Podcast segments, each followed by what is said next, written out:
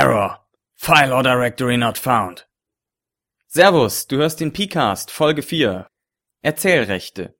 Oder Das haben Sie gesagt.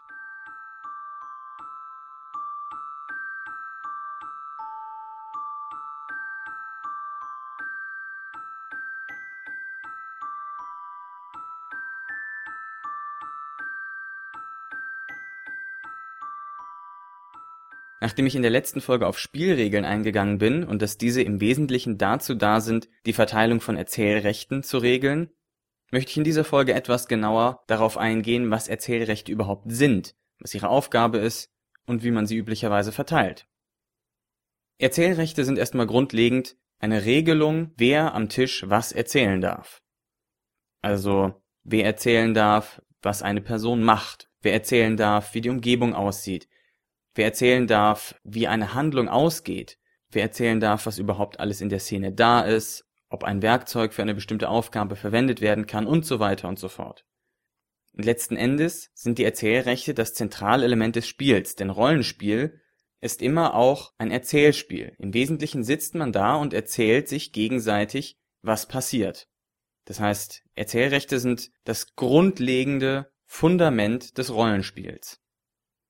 Die Aufgabe von Erzählrechten ist zum einen dafür zu sorgen, dass sich niemand benachteiligt fühlt, dass man nicht das Gefühl hat, ja, der redet immer und der darf ja alles und ich würde ja auch gern mal was erzählen, aber ich darf ja nicht das, was ich möchte und solche Situationen sollten durch die geschickte Verteilung von Erzählrechten vermieden werden. Zum anderen ist die Verteilung von Erzählrechten auch dafür da, dass die Kreativität der Spieler gebündelt wird.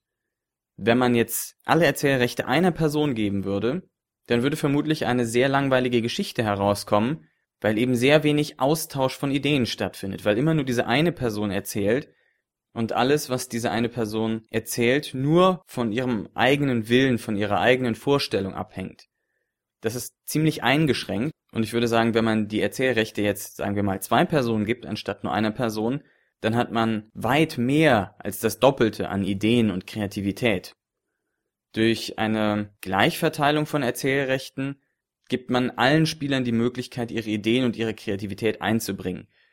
Es muss nicht unbedingt immer die Gleichverteilung sein, es kann auch unterschiedlich verteilt sein und trotzdem noch die Kreativität bündeln. Da kommt es immer sehr stark darauf an, wie das Ganze ausgerichtet ist, wie das Ganze dann tatsächlich in der Praxis funktioniert. Das ist keine sehr triviale Aufgabe. Ja, und letztlich, wie die Erzählrechte unter den Spielern im Rollenspiel verteilt werden, das wird geregelt durch die Spielregeln.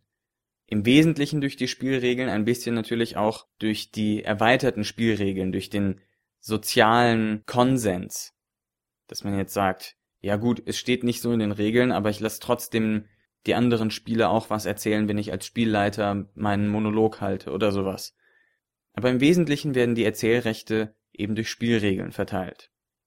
Und nach der Musik erzähle ich was über mögliche Verteilungsformen von Erzählrechten.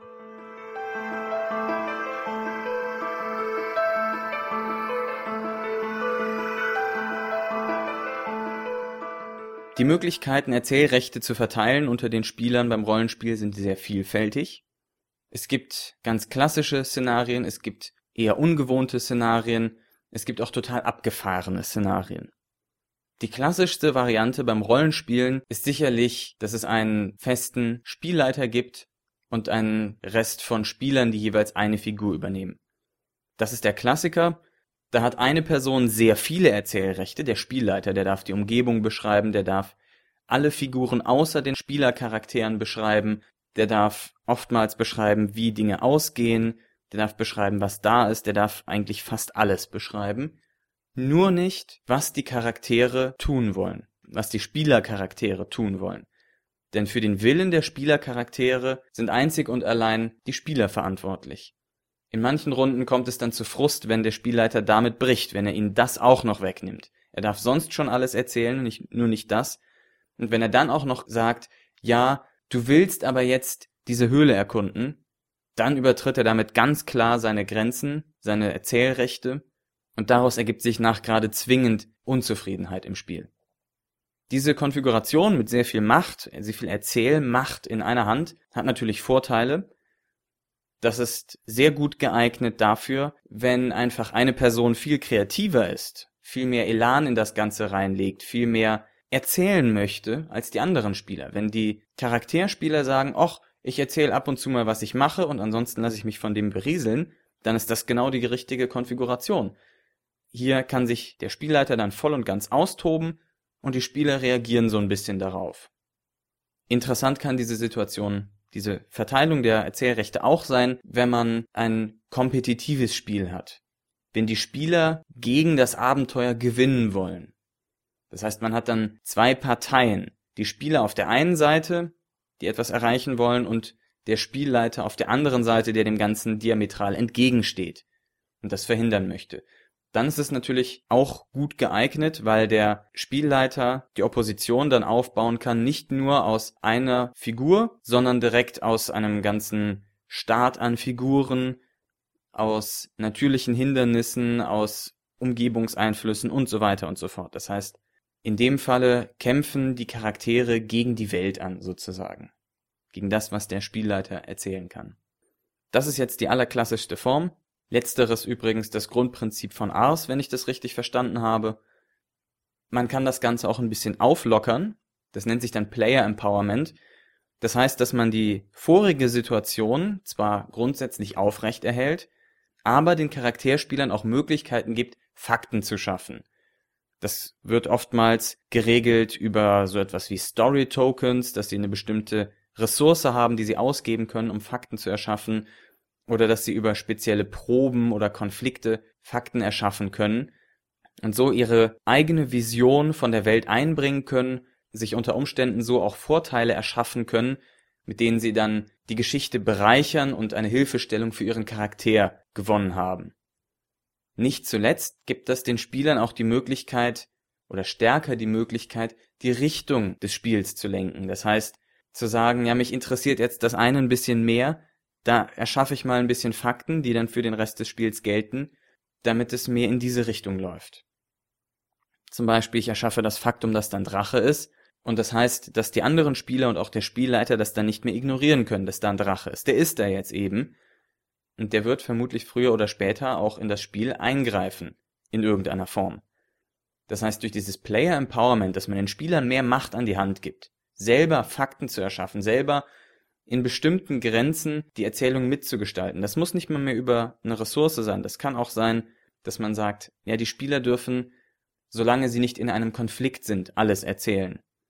Oder solange es nicht bestimmte Dinge vorwegnimmt. Oder solange es nur Farbe ist und nichts am Spiel an sich ändert. Das sind alles Formen von Player Empowerment. Wenn man das Ganze ein bisschen krasser angehen möchte, dann kann man auch SL-frei spielen, spielleiterfrei. Grundsätzlich heißt das erstmal, alle Spieler sind gleich, alle Spieler haben im Prinzip die gleichen Erzählrechte und es gibt niemanden, der einen Masterplan vom Spiel hat. Solange man einen Spielleiter hat, hat man einen, der das Spiel mehr oder weniger kontrolliert, der sich deshalb oft auch einen Plan überlegt, wie er das Spiel gestalten möchte.